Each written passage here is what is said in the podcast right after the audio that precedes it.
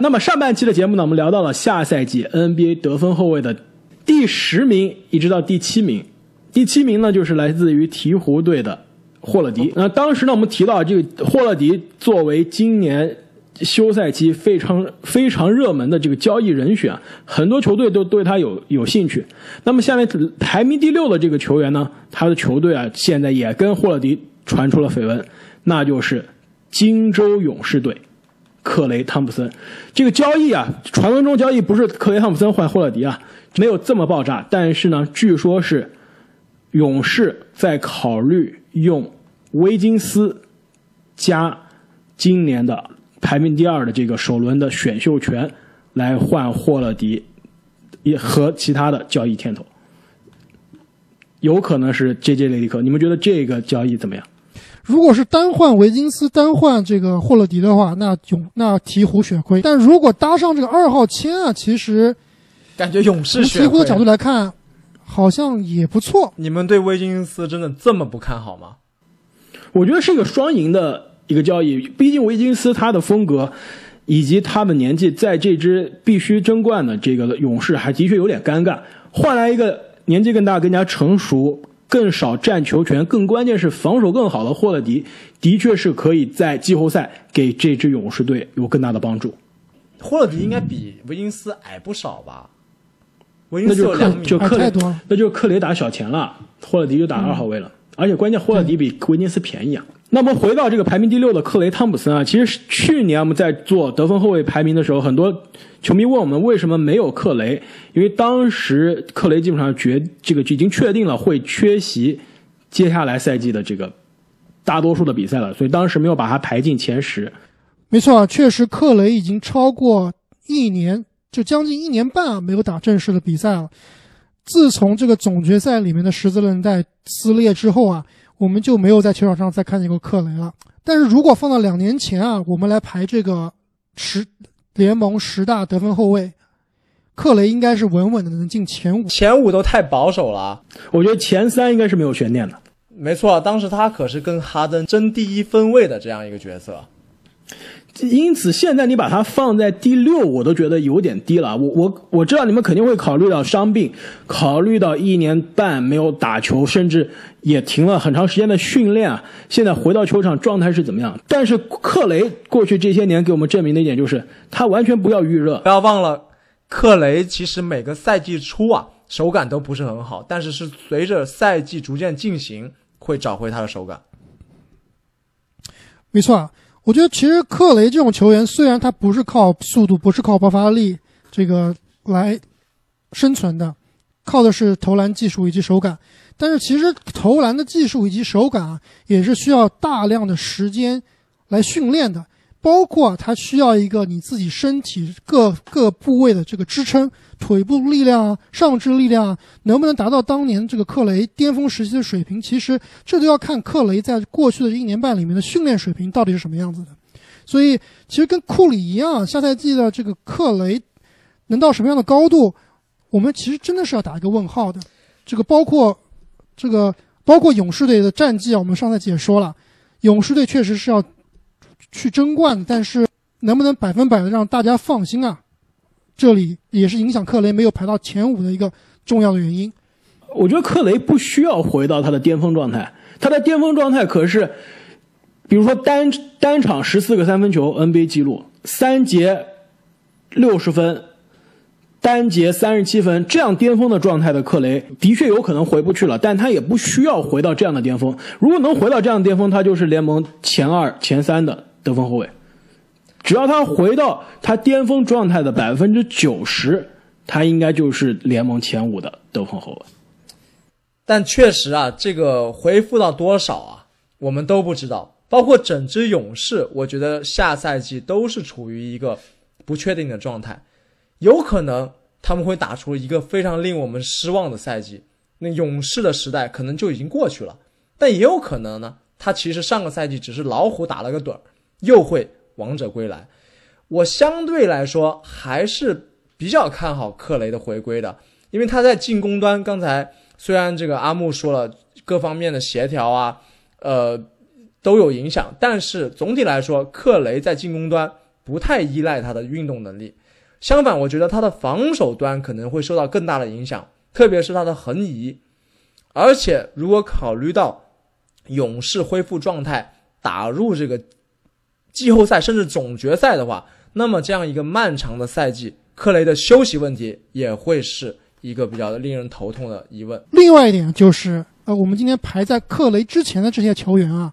确实都是新生代的爆发型得分后卫。这些球员的成长，其实也是我们之前说那句话吧，就克雷你不不进，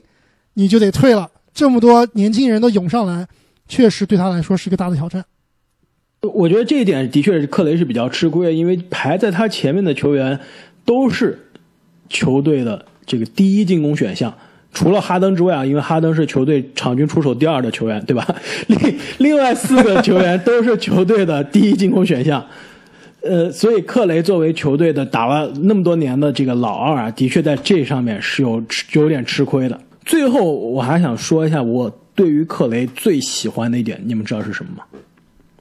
头发型吗？那就是他的签名鞋。我觉得这个克雷的这个签名鞋啊，是可以说是国产球鞋之光，也是的哎，确是真真的挺好看的，真的挺好看的。没错，不仅是好看，而且非常的实用，而且它的限量版真的是非常的炫酷。而且我在这个 YouTube 上看的这些美国的这个球鞋测评的大号啊，都非常追捧克雷的球鞋，而且克雷球鞋在美国的这个代购市场啊也是非常的贵。不得不说，一分钱一分货呀！这克雷的这个球鞋，在国内的球鞋品牌里面，绝对是顶尖的价格了。安踏没有赞助我们的节目啊，但是安踏，如果你听到了之后啊，你应该私信我们。那么聊完排名第六的克雷之后呢，这个排名第五的球员是谁呢？就是来自犹他爵士队的蜘蛛侠多诺万·米切尔。其实，在做今天这个排名的节目里面啊，我觉得最最难排的就是我们接下来说到的这个三到五名的三名球员，能力真的非常非常接近。我觉得谁排在第三，谁排在第五，都是情有可原。我当时也是非常非常纠结，把米切尔排到了第五名，正经好像是排到了第四名。哎，没错，这个确实我非常同意，这几名球员非常难排，而且这几名球员里面还包括了，我认为米切尔是上个赛季季后赛最遗憾球员，然后排在他前面的一名球员，我认为是气泡赛最遗憾球员。那排在再前面一名球员就是常规赛全明星最遗憾球员。就可以说这三个球员，你们说的非常对啊，就是接下来这连着三个球员，他们风格在某种程度上是有点相似，至少是在球队的角色上是非常相似的。而且呢，他们上个赛季呢，可以说都是打了一段时间超高水平的表现，但是最后的赛季总体上来看都是充满着遗憾。其实，如果你只看多诺万·米切尔常规赛的场均数据，二十四分、四个篮板、四个助攻，并不是没什么亮眼。而且，而且没什么进步。而且考虑的话他之前这个新秀赛季就能打出类似的这样一个水平了，所以并没有让大家感觉到非常的惊艳。但是如果你又看他的气泡中的季后赛的数据，那完全就是另外一个档次，跟掘金的首轮七场大战，米切尔场均可以贡献三十五分、五个篮板、五个助攻。另加将近五个三分球，这样的数据真的是历史级的。而且你看看他的投篮命中率和三分命中率，简直要吓死人。没错，他的投篮命中率百分之五十二点九，三分球命中率百分之五十一点六，这个确实非常非常的可怕。但是这肯定是我们知道，这肯定是不可持续的，这肯定是这个有爆种的成分啊。但是确实通过这个季后赛的表现，我们觉得我们看出这个名校其实是有所蜕变，呃，对，也是对于我们下赛季的排名啊，对他的期望也是更多的。而且他几乎是以一己之力帮爵士解决了一个问题啊，那就是谁是爵士老大的问题。其实，如果一个赛季之前还有点犹豫，是围绕一个防守型的这个最佳防守球员的中锋戈贝尔舰队呢，还是围绕外线的米切尔舰队呢？那经过上个赛季季后赛之后，我想所有人都不会再有这个疑问了。但是不得不说啊，这个米切尔在季后赛中的这个超高水平的表现，其实让我们跟我们之前呃控球后卫排名中聊到的穆雷一样，都要打一个问号，就是说他的这个水平。在下赛季，尤其是在常规赛，是能不能继续的在更加漫长的常规赛、更大的球比赛的这样一个样本中，他能复制之前季后赛百分之多少的水平？其实这是有个呃，这其实这是一个非常大的疑问。那另外一点，其实我觉得米切尔在这里的劣势啊，就是其实大家觉得，其实看他的这个高阶数据啊，觉得米切尔其实防守还不错，但是。我个人是觉得米切尔他的防守是非常非常有待提高的。其实上赛季我们排名时候讲到米切尔就讲到了这个问题，就是他大家印象中爵士整个球队防守都很好，其实米切尔是球队的这个防守中的相对比较薄弱的那个环节，真的是大家对他防守强硬的这个印象是吃了体系的红利的。没错啊，其实他们我们知道内线他们有戈贝尔，锋线又有英格斯和奥尼尔，都是非常不错的这个防守人。而且其实米切尔上赛季只有百分之八点七的情况下是面对对方的头号得分手的，所以他一般啊都是在防守端啊不是对位对方的第一进攻人的。但在季后赛，特别是这个季后赛的。第一轮啊，对阵穆雷的时候，我们就看出来了，他根本防不了穆雷，真的是被穆雷打到爆。另外，不仅是防守啊，他进攻端其实也是离不开球队的这个，可以说现在是二当家了。这个戈贝尔，大家觉得戈贝尔现在跟这个米切尔闹出不和，有可能被交易，下赛季是不是对于米切尔来说是更好的事情？其实并不一定，因为戈贝尔我们之前说了，他一直是联盟这几个赛季通过。给队友挡拆、制造助攻的最这个效率最高，也是这个数量最多的这个中锋，米切尔在戈贝尔的身边，依赖戈贝尔的挡拆啊，他的场均的作为挡拆的持球者的数量也是联盟前三的。就是说，在一个可以基本上不占球权，一直为球队提供高质量挡拆的这样一个中锋面前，其实米切尔的。得分啊，也是更加简单、更高效率的。如果把戈贝尔换走了，换成另外一个相对比较平庸的这个内线，或者甚至是占球权更多的内线，米切尔有没有这么多的容易的这个得分的机会，其实也是一个不确定。聊完了排名第五的米切尔之后呢，下赛季排名第四的得分后卫就是来自华盛顿奇才队的布拉德利·比尔。那比尔排名第四，其实我跟正经好像都比较接近啊，我把他排到了第四，正经甚至把比尔排到了第三，但是开花竟然把比尔只排到了第六，低于米切尔和克雷汤普森。就开花，你这么你你觉得比尔还不足以证明自己下赛季有能力这个带领奇才队冲击季后赛吗？冲击季后赛，我觉得非常的困难。我之所以把他放到第六啊，排在。米切尔和这个克雷之后啊，也是考虑到比尔打的比赛的这个难度以及这个重要性，还是跟之前前面这两个这个季后赛球队是有本质的区别的。我们排这个控球后卫的时候，你对于这个吹杨的最大的吐槽点就是球队的战绩，虽然数据爆炸，但是战绩不好。其实用在比尔身上也是非常类似。上赛季比尔场均，但是你吹杨排到了第四呀，而且这个。奇才他战绩再不好，他们也是去打了这个气泡赛，也不能算特别鱼腩了。但是你要知道，这个吹杨下赛季还是球队的老大，但是比尔下赛季球队真正的老大可是要回归了。你别开玩笑了，你别开玩笑了。沃尔，这是你说的是那个刚刚爆出这个恶性视频的沃尔吗？其实我在觉得比尔三号他要继续带队了。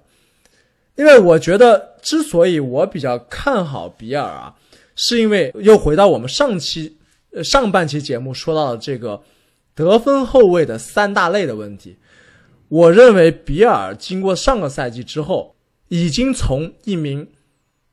只有超强自主进攻能力的这样一名球员，进化成了像哈登这样自带体系的球员，像在向这条路上进步。当然，他离哈登还差得很远。但我认为比尔已经脱离了一名只会进攻的球员了。他在防守端、在助攻端、在其他方面对球队的帮助，是我觉得他可以在这个排名的原因。你确定他的防守端是对球队是帮助还是拖球队后腿？其实他的防守的高阶数据啊，这个防守赢球贡献值是跟麦克罗姆并列倒数第一的。这个防守的正负值可是比麦克罗姆还要差的。但是如果你把他的中锋这布布莱恩特换成戈贝尔的话，我觉得他的防守高阶数据会绝对上一个档次。没错，这个高阶数据还是跟球队有一定的关系啊，因为整支华盛顿奇才他其实没有在一个赢球的文化中。那么你作为球队的一员啊，你的防守积极性能有多少呢？那么非常典型的一场比赛，其实就是刚刚结束的赛季里面跟哈登的那场巅峰对标。两支球队在没有打加时的情况下，居然打出了一百五十九比一百五十八的高分。那么哈登是砍下了五十九分加九个助攻，比尔是砍下了四十六分六板八个助攻，遗憾的被哈登绝杀了。这两个队其实都没什么防守啊，但是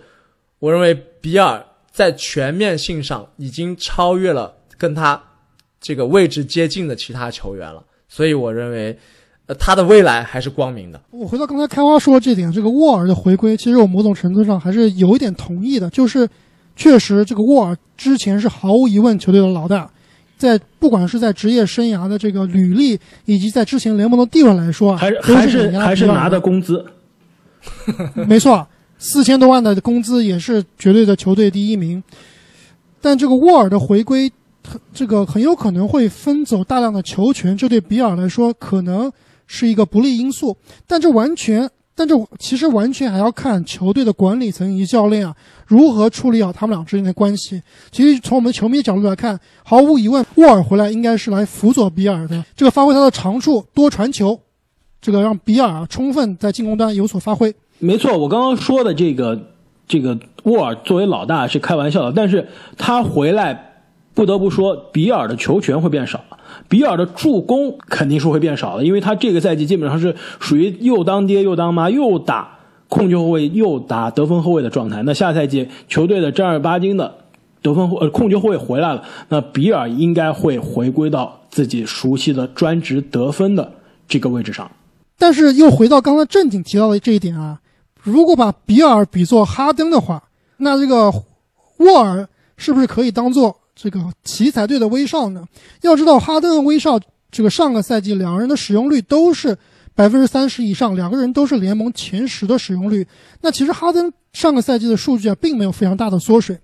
如果这个能处理好两名球员的关系啊，我觉得这个比尔说不定啊，进攻端还能更保障，还能可能得到超过三十分以上的数据。其实他今年啊，在这个二零二零年打的这最后的二十七场比赛中啊。他的得分啊，场均已经是三十三点六分了。这个二十七场比赛常规赛已经并不是非常小的一个样本量了，因为今年的常规赛是缩水的，所以这个二十七场基本上就是常规赛半个赛季，半个赛季差不多半个赛季的水平了。场均三十三点六分，的确是非常惊人的。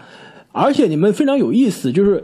你们提到了很多比尔跟哈登的对比。那我这边自己做这个研究的时候啊，我给比尔写的一个这个备注啊，就是哈登，而且呢是哈登的一五一六赛季。哈登那一年场均二十九分、六个篮板、七点五个助攻，场均得分常规赛联盟第二名，MVP 票选联盟第九。但是你知道吗？他连常规赛的最佳阵容第三阵容都没有进，难道是因为战绩拖累了他吗？一方面是因为战绩被拖累了，另一方面就是那一年这个美国的热心的网友啊，做出了那个非常著名的哈登防守集锦的视频，可以说那一整个视频拖垮了哈登在大家这个心目中的这样一个形象，导致他这个作为场均二十九分、联盟得分第二的人都没有进最佳阵容。而且那一年的哈登呢是二十六岁，你知道今年的比尔是多少岁吗？二十七岁，也是二十六岁。而且今年的比尔场均三十分，也是联盟的得分榜的第二名。同样的也是没有进入最佳阵容，而且他比哈登更惨的一点，你知道是什么吗？就是那一年的哈登虽然没有进入最佳阵容啊，但是他还是进入到全明星赛了。今年的比尔连全明星赛都没有被进入啊。虽然我们三个人中我是把比尔排到了这个最低啊，但是我是为比尔有点打抱不平的。至少，如果说这个最佳阵容是非常看球队战绩的话，全明星票选、全明星赛真的。看的更多是球队的这个球星的人气了，为什么不能把比尔放进全明星阵容呢？没错啊，这个场均三十分也还进不了全明星，应该是历史第一人了吧？可能就是华盛顿的球迷比较少吧。其实我对比尔一点比较奇怪的就是，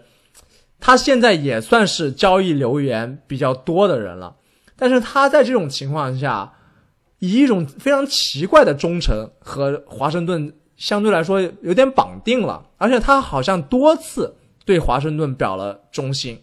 我也不知道他是怎么想的，是想以一己之力把华盛顿带出泥沼吗？而且比尔的忠心是一方面啊，华盛顿对于比尔的这个忠诚也是非常的有趣啊。你说这个比尔进入了很多交易的留言啊，但是留言中很多都是说的是华盛顿基本上是不愿意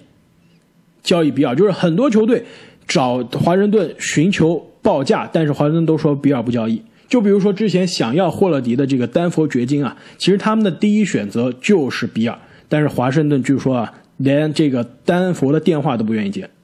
那你们俩觉得下赛季沃尔回归之后的这个华盛顿奇才能重返久违的季后赛大门吗？说实话，我觉得沃尔能打球就不错了。但是最近看到一些视频啊，发现这个沃尔的竞技水平是相当高的，而且就而且这个投篮的姿势也改了，据说啊，三分球比之前还准。如果沃尔下赛季能保持健康，能够打五十场比赛，我觉得这个华盛顿奇才都是有希望的。那么聊完了排名第四的比尔，我们就进入到了二零二一赛季 NBA 得分后卫排名的。前三名，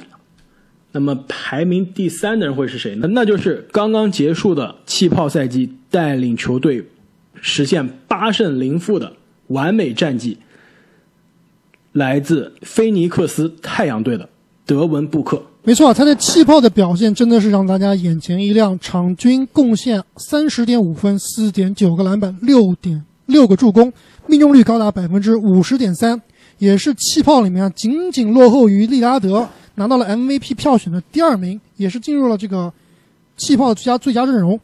更关键的是，这个八胜零负中啊，还包括那一场超高难度绝杀快船的那场比赛。也可以说，气泡给我们贡献了很多经典的比赛、经典的绝杀。但是那一季绝杀的难度，真的是在上赛季的所有进球中啊。都排名非常靠前的，我感觉是不是就因为就就是因为那个绝杀，把这个保罗乔治的信心打没了，说他们夺不了冠，连布克都打不过。而且那个绝杀真的是乔治再一次跟那年防这个利拉德一样，真的是已经是防到极致了。那球基本上他手都要贴到球上了，但最终啊，球还是从这个乔治的指尖划过，绝杀入框。那其实我们刚刚说了，这个排名五到三名的这三名得分后卫，布克、比尔和。米切尔其实他们的水平是相对接近的，特别是这个米，呃，比尔和布克，呃，打法类似，在球队的地位类似，而且这个数据也很接近，数据也非常非常相似，所以这两名球员其实是非常难排的。其实，呃，相对来说啊，我是我们三个人里面最不看好布克的的人了。那么，因为我觉得你说。爆炸吧，好像上个赛季你也没有米切尔在季后赛得分爆炸，稳定吧，你也不如布拉德利比尔稳定。那战绩吧，太阳队显然就拿不出手，所以布克呃在这些对比方面啊，其实都是有一点吃亏的。但我觉得他他的吃亏啊，也跟太阳队这支球队有关系。这支球队很奇怪。我觉得他保持专注的时间非常有限。我印象中应该是有两个赛季啊，太阳的开头都是打得非常不错的，包括上个赛季的这个气泡赛，他也打得不错。但是这种不错好像持续的时间呢又没有多久，所以太阳这支球队是不是比较适合去打锦标赛？如果太阳这整支球队啊能够比之前有稳步的提升，那布克带领这支球队能够去冲击季后赛，我觉得他是值得这个排名的。你刚刚说布克没有米切尔和比尔爆炸，这一点可能确实他的进攻手法可能没有像他们那么容易得到特别高的得分。但是说稳定来说啊，我觉得这三个人里面最稳的就应该是布克了。就布克他的得分手法、得分效率，包括他的这个出手以及球员的使用率啊，都是相对来说比较稳的。这点我同意啊，他的这个投篮命中率上赛季百分之四十八点九，在我们今天讨论的所有球员中排名第一。罚篮命中率百分之九十一点九，这真的非常可怕了，已经是历史级的罚篮的命中率，也是在我们讨论的所有的球员中排名第一。不过阿木刚刚说到这个打球手法问题啊，我倒是想特别说一下，其实布克的打法有一点偏古典的打法，他会有更多的科比对他会有更多的中距离跳投，但我觉得他像他这样的一名进攻端这么有天赋的球员，其实在之前的赛季里面出手有点太少了，他的场均出手只有十八次。像哈登和比尔这样的球员啊，都在二十二次以上。如果考虑到这个刚刚你们说到布克的这个命中率这么高啊，如果他把出手次数能提升到二十二次以上，多增加这四到五次出手啊，那么他的场均得分其实就能提高三到四分，那他也会加入场均三十分的得分手行列。哎，其实你说的这一点啊，非常的有趣。我我也观察到了这个现象，就是上个赛季虽然布克的场均得分是职业生涯最高，而且也是第一次进入到这个全明星赛，但是他的场均出手是过去三个赛季最低的一年，而且他的场均的三分球出手和三分球命中也是过去三个赛季最少的一年。这一点，与其说是他个人打法的变化，更应该可能是球队的这个战术体系的变化，让他打了更多两分球，打了更多跳投，而不是三分啊。因为之前的印象中的布克更多是以三分得分为主，但是这个赛季你光看他的三分球的命中率和三分球的出手数啊，都比之前的赛季啊要差要差了不少。那不管怎么说啊，布克虽然已经在联盟摸爬滚打了很多年，但今年只有二十四岁，比晚进联盟两年的米切尔还要小，所以他的未来啊是非常非常光明的。包括我们知道这个，呃，我觉得你这个未来光明是有条件的。如果太阳还是现在这样一个节奏，每年在西部争夺倒数第一的话，那他这个光明啊，真的是没有什么意义的。或者说，他都打气泡赛了，气泡赛八胜零负了，怎么可能是西部倒数第一呢？如果他们能延续气泡赛的这个出色发挥啊，下赛季太阳很有可能也是一匹黑马，而且又有卡戴珊加持，布克肯定会更进一步，走到了人生的十字路口。已经跨过了十字路口了，已经迈向成功了。另外一点，布克需要提高的呢，其实就是他的防守。刚刚结束了这个赛季的布克啊，防守跟之前的赛季相比，已经有了本质的区别。之前的几个赛季，布克的这个防守可以说是跟吹杨是一档的，就是联盟不可能，联盟这个最强多了。联盟这个最差的一档。但是上个赛季呢，还没有达到这个，可以说还没达到这个平均水平吧，但是已经比之前有很高的提升了。其实，在我看来，我们现在排到前五名的这个得分后卫里面啊，啊，二到五名的防守其实都是基本上算一个档次的，都是都是略低于联盟的这个平均防守水我不。同意啊，我或者我不同意，我觉得第二名跟三四五名的这个防守啊，完全是拉开了一个档次的。可能第二名确实比他们稍微强一些，毕竟他的身材不，毕竟他的这个呃意识可能要好一些。但是三到五名确实啊，你很难说谁的防守一定比另外一个球员好，大家都需要在防守上多下点功夫。那么既然聊到了第二名啊，那我们就揭晓一下下赛季排名第二的 NBA 的得分后卫，那就是来自达拉斯独行侠队的卢卡·东契奇。得分后卫的前两名啊，我们这里也是有一点点争议的。我认为争议不大。但是，但是我们三个人投票不一样呀。正经，我们俩是站在一个条阵线的，我们俩都把这个卢卡排到了第二。但是有人好像把卢卡排到了联盟第一分位的位置上，这个绝对是有私心的，然后举报。这个确实有点私心。要知道，我们排的是下赛季的得分后卫，不是上赛季的得分后卫。上赛季卢卡应该是第二，但是如果我们要把目光往前看的话，卢卡下赛季很有可能就是联盟第一的得分后卫了。要知道，上赛季卢卡 MVP 票选联盟前五，已经证明了他就是联盟最好的那个档次的球员之一，也是联盟的最佳阵容的一阵。下赛季。美国拉斯维加斯已经开出来的这个 MVP 的赔率中，卢卡是概率最高的，也就是这个拉斯维加斯最看好的下赛季的 MVP 的人选。那如果卢卡真的是下赛季拿了 MVP 了，你说他还不是这个位置上最好的球员吗？首先，卢卡是不是联盟？顶级球员的存在，的确，他绝对是最顶尖的那批球员，绝对是 MVP 级别的球员。但是无奈啊，排在他前面的这名球员，是联盟历史最强的 SG 之一，而且人家还在自己的巅峰期。开完，你刚刚说啊，这个考虑下赛季，卢卡是不是有可能翻身啊？我觉得下赛季有点为时过早。如果是下下赛季，或者下下下赛季，或者是下下下赛季。卢卡可能会有机会，但是无奈排名第一名的这名球员啊，无论是从球队的战绩，还是从自己的……等一下，你真的确定球队的战绩是他的优势吗？我觉得独行侠下个赛季的战绩只会比上个赛季更好。你觉得独行侠的战绩能打过排名第一的这个 SG 球员的球队吗？我觉得是绝对不可能。我觉得是毫无疑问的。完了！哇，这个完了。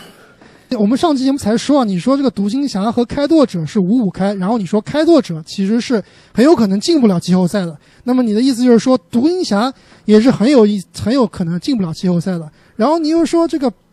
独行侠又比排名第一球员的这个球队啊更强，那排名第一的这个球队岂不是下赛季就没有希望进入季后赛了？我觉得这个有点夸张了。我当时可是说的是开拓者下赛季如果全员健康的话。跟独行侠有的一战，但他并不是百分之百能进入季后赛的。不得不说啊，即使下个赛季卢卡真的还是没有超过第一这名球员，但是我真的是非常非常期待他下个赛季的表现。我觉得所有球迷也可以尽情的享受他的下个赛季啊。我个人来说，除了勇士队之外，我最想看东东契奇的比赛了。如果他继续像这样的发挥啊，我是不介意下个赛季我们做这期节目的时候把他排第一的。但不得不说，年轻的东契奇还是有他巨大的短板，而且这个短板啊，其实正是排名第一这名球员的超级强项。那么他的东契奇的三分球和他的罚篮啊，这两个在当今联盟最有效的武器，还是没有达到。这个 MVP 级别的要求，哎，其实这一点我非常有趣啊，这也是为什么我觉得卢卡在他的三年级的赛季，有可能在这个刚刚过去的这个赛季的这个场均二十八点八分、九点四个篮板和八点八个助攻之上还有进步的空间，就是因为他的这个命中率啊，并没有达到他的。理想的状态，甚至我觉得没有达到他在欧洲赛场的这个状态。他在欧洲的时候啊，每个赛季的罚篮基本上就是稳定在百分之八十，甚至有一年百分之八十八的罚篮。不可能说这个欧洲的这个三分球和 NBA 的三分球这个距离是不一样，但不能说这个罚篮的距离也不一样了吧？我觉得他来到 NBA 之后，这个罚篮效率的这个下降啊，迟早是可以回到回归到他这个之前的这个水平的。三分球命中率现在来看的确是有点捉鸡，上个赛季常规赛百分之三十一点六的三分球命中率，但我觉得这个更多的问题是在于他其实如果你看独行侠比赛看的比较多啊，就是他有很多。不合理的、不讲理的三分出手，我觉得这部分的出手有点太多了。排名第一的这名球员出手就讲理了吗？更不讲理啊！如果卢卡可以在下个赛季把自己的投篮的出手更加合理一些，因为我们知道他在关键的时候需要他投三分的时候是他是可以投进的，所以他在下赛季的比赛中把自己的投篮的这个出手点控制的再更好一些。我觉得他三分球的命中率肯定是会在这个三百分之三十一的水平上有所提升的。而且你不要忘了，卢卡才二十一岁啊，他下赛季完全是有机会再进一步的。二十一岁的他在二年级已经打出了可以说是史上最强的二十一岁赛季之一，能跟他比肩的二十一岁赛季基本上就是除了帮主就是詹姆斯了。而且上赛季的达拉斯独行侠球队的进攻效率是联盟历史的第一名。独行侠除了卢卡，除了伯金吉斯，你还能想出任何一个联盟平均水平的进攻球员吗？塞斯库里，没错，除了塞斯库里，可能再找不出其他的联盟平均水平的这个得分球员了。所以说，一个二年级的球员，二十一岁就已经掌控着联盟历史第一进攻球队的发动机，有什么样的理由不去相信他下个赛季还可以保持这样的水平，甚至更进一步呢？而且我们不要忘了，他的今年的季后赛面对洛杉矶的快船队，给我们贡献了可以说是今年季后赛最精彩的比赛之一：四十三分、十七个篮板、十三个助攻，在带伤出阵的情况下，在加时赛三分绝杀了球队。我觉得这个我们在这里看好卢卡，确实是有他的原因的。包括你说的拉斯拉斯维加斯看好卢卡下赛季拿 MVP 啊，其实我也是能理解的。就是卢卡过去赛季的数据已经非常非常爆炸了，下赛季如果再能提升到，比如说能甚至打到这个，比如说三十加十加十这样的这个超级三双数据啊，可能他真有可能像当年威少那个 MVP 赛季，通过三双的数据来拿下 MVP。但是我这里最大的疑问啊，就是这个小牛队下赛季到底能走多远？这个西部的竞争尤其的激烈，小牛队。能不能进入季后赛，或者说进入季后赛能不能过第一轮，这些其实都是影响卢卡能不能成为联盟第一分位的一个重大原因。那这一点，你就要相信这个球队的管理层和球队的老板了。之所以卢卡他的未来是光明的，就是因为他真的是天时地利人和，来到了联盟可以说是管理最好的球队之一，遇到了联盟可以说是最愿意花钱也是最懂篮球的老板之一。同时，在这支球队曾经可是诞生了联盟历史上最伟大的欧洲球员，有培养国际球员的传统的球队，卢卡来到这里真的是非常的得心应手。没错，但是我总是觉得时候还未到。这个下个赛季是不是就是卢卡爆发 MVP 的赛季啊？我觉得还是欠一些火候的。小牛队其实还是啊，像你之前所说啊，缺少另外一块拼图。没事，我感觉作为这个小牛信徒的开花，应该是现在是一个幸福的人。我们可以下赛季陪他共同见证一下。这个小牛到底能走到哪一步？其实虽然我一直在夸卢卡，呃，但是呢，我心里还是有点虚的。你们说的卢卡的缺点呢，短板呢都没有提到我心目中最担心的卢卡的一点，并不是他的投篮，也不是球队的战绩，其实真的就是他的健康问题啊。过去两个赛季，卢卡都没有全勤，而且都不仅是没有全勤啊，而且都是有相对比较严重的伤。伤病，而且上个赛季常规赛受了伤，季后赛又受了伤，复出之后还受了伤，健康问题，我觉得有可能是卢卡未来影响他走到联盟最强得分后卫的最大的障碍。如果他下个赛季可以保持健康，我相信下个赛季他就是联盟最好的得分后卫。如果他未来职业生涯都可以相对保持健康，没有大的伤病的话，我愿意大胆的预测，这是未来十年我们最后一次把卢卡。放在这个位置的第二名。那用你自己的话来说啊，这个如果是一个非常大的如果。与其相信如果，我们不如啊面对现实。排名第一的得分后卫就是联盟除了老詹之外最耐操的男人，这点就是他的巨大优势。那就是来自红队的。不，现在我们已经可以已经可以叫他火箭队了。詹姆斯·哈登。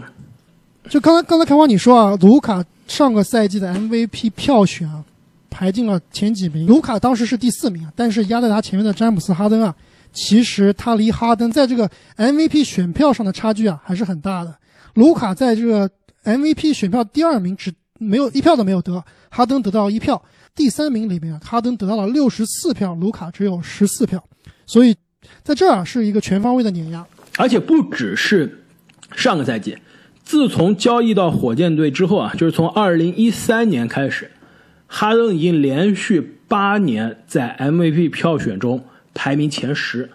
其中有五年是 MVP 票选的前三。这个壮举真的可以说放到现役的球员中啊，都是屈指可数。而且从球技的角度上来说，上个赛季的哈登可以说是几乎弥补了他最后的一个短板，那就是防守端短板。我在看我们的这数据表的时候，我都有点吃惊啊！我发现哈登的这个无论是基础数据还是高阶的防守数据，基本上都是排在得分后卫的第一名。这个有点太可怕了。这一点其实我并不惊讶。哈登的防守不好，很多时候真的是被我们刚刚提到的那个小视频毁掉了，真的是让大家变成了一个印象流的球迷。如果你看哈登的高阶的防守数据，基本上没有一个赛季是差的，就是出了那个小视频导致他没有办法进入联盟最佳阵容的那个赛季，一五六赛季，他当时那个赛季的防守赢球贡献值二点六。这是什么水平？这个赛季的比尔是零点六，就是说那个赛季被大家防守黑出墙的哈登跟这个赛季的比尔比，那就基本上是加内特跟本内特来比。所以哈登啊，他的这个防守的高阶数据从来没有一个赛季是比较差的，更多的时候啊，真的是他偶尔的一两个防守漏人或者开小差啊，让大家觉得他是一个防守很差的球员。对。正如我之前所说，这个防守高阶数据有时候也会骗人啊。确实，这个哈登之前这开小差的现象现象还是比较明显的，而且他很明显是防不了这个速度比较快的后卫，他的横移比较慢。但是上个赛季这个情况，我认为是有所改观的。没错，其实那个小视频一方面是说明这个当时的哈登啊确实防守不好，特别是意识比较差，给大家留下了。这个比较差的印象，但是哈登呢，他的这个防守进步啊，确实是肉眼可见的，不光是高阶数据变得更好，包括他的这个纸面上的数据啊，他其可以说是这几年这个在一直在抢断榜上的领跑者，嗯，而且而且盖帽作为一个后卫球员，将近场均一个盖帽也是非常高的效率了，而且我刚刚说了，就排名前五的球员里面啊，其实大家的防守水平啊，二到五名啊都差不太多。那第一名的防守水平绝对是跟二到其他的几名这个排到前面的球员啊，拉开了不小的差距。哈登绝对是联盟这个平均水平以上的防守人，而且是在防某些特殊球员或者特殊位置的时候啊，他甚至是联盟可以算是最好的防守者。而且这个赛季的季后赛，哈登也是非常神奇的用防守终结了系列赛，用防守为球队赢下了关键的第七场。就其实我们之前都说啊，字母哥每年都在进步，卢卡东契奇每年都在进步。其实你看一看哈登啊，不光是看他数据啊，你其实看他这个人，这个球员打球，你会发现这名球员其实他的每年也是在进步的。就这名球员真真的是越打越聪明，越来越狡猾，越来越越来越狡猾，而且他的技术油腻，而且他的技术水平层面也是越来越精准。这个包括他的季后赛之前一直被我们诟病。但但今年的季后赛，其实你是说他打的差吗？其实他打的也是不错的，虽然可能没有达到 MVP 级别的水平，但是绝对是比之前的几个赛季啊有了长足的进步的。但是说到季后赛，这也就是我给哈登，可能说是他我认为他最大的短板了，就是他职业生涯到现在，虽然之前被大家贴上这个季后赛就消失的标签。可能这个标签有点，也是有点印象化、刻板化了。但的确，他在季后赛没有一个让人印象深刻的属于自己的哈登的季后赛时刻。其他的巨星基本上每一个球员，你都能找到他的职业生涯中在季后赛的成功的。高光的时刻，高光的比赛，就比如卢卡只打了一年季后赛，只打了六场比赛，也有一场可以说是历史级的高光的表表现。但是哈登职业生涯打了那么多年的季后赛，而且连续很多年也打到了西决，但是真的是没有一场让你印象深刻的关键时刻的表现。说到这个问题啊，我特别想好好的聊一聊。我今天仔细的想了一想啊，你说哈登这一名球员嘛，他的如果说他的胜负欲不强，求胜欲望不强，但他为什么会不断的打磨自己的技术？像阿木所说的，每年都在进步呢？如果说我们如果我们说他是一名特别争强好胜的球员，这个不大目的誓不罢休的球员，那为什么又像开花所说，在季后赛没有一个自己的代表作呢？哈登他可能属于这种非常有美国人特色的这种一一名球员，就是一名高级精灵，他非常愿意付出，非常愿意努力工作，也愿意训练提高自己。但是呢，我到了点儿我就要下班，到了时间我就得休假。不是那种不赢球我就不睡觉的球员，包括他招揽这威少这一点也是，他就愿意和自己相处的好的球员一块打球。我不喜欢的，虽然说他可能对我的战绩更好，但我就是不跟他一起打，我要跟好朋友一起玩。就比如说保罗，这个保罗的这笔交易啊，让火箭的管理层被大家非常的吐槽，因为觉得火箭是血亏啊。但事实上，支持这笔交易的这个幕后黑手是谁呢？其实就是詹姆斯哈登。对，所以说我觉得哈登就是这样的一名球员。这点我很同意啊。其实哈登不光是这个刚刚所说的这个有点精灵的感觉啊，就是到点下班，呃，不愿意多想别的因素，对吧？但是他另外一点，之所以在季后赛给大家印象都不好，就是他并不能算是一个好的球队领袖，在场上呢，有的时候呢，经常容易迷失自己，就突然一瞬间不知道怎么打球了。他其实是需要一名球员在场上给他叮嘱、给他告诫、push 他一把。但但是这名球员曾经有啊，保罗就是这样的球员，但说多了没错他还不太乐意。所以哈登这名球员真的还是也是挺有个性的。保罗确实非常适合他，但是关系没处好。所以怎么样定义这名球员的历史地位啊？我们从目前看来啊，还是有点难定义。真的是成也火箭，败也火箭。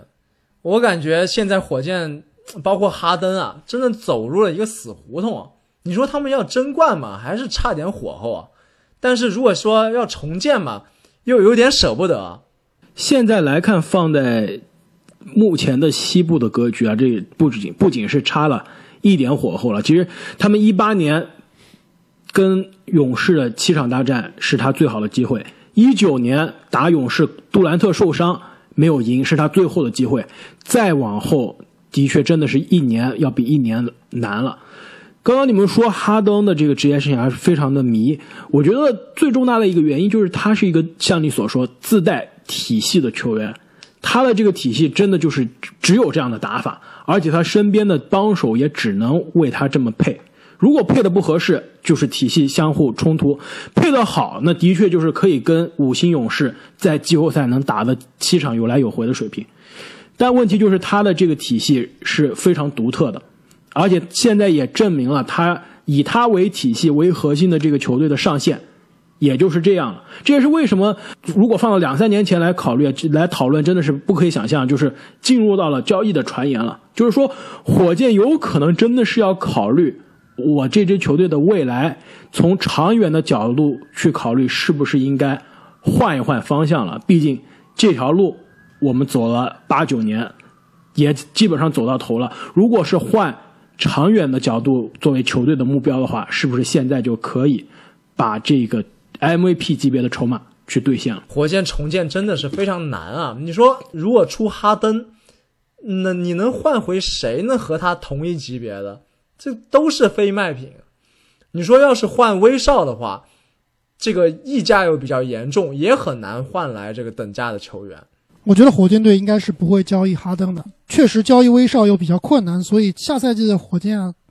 我也是非常不看好。当然，进入季后赛，我觉得应该还是没有问题的。但战绩比独行侠好是非常有问题的。就独行侠能不能进季后赛，我是有很大问题。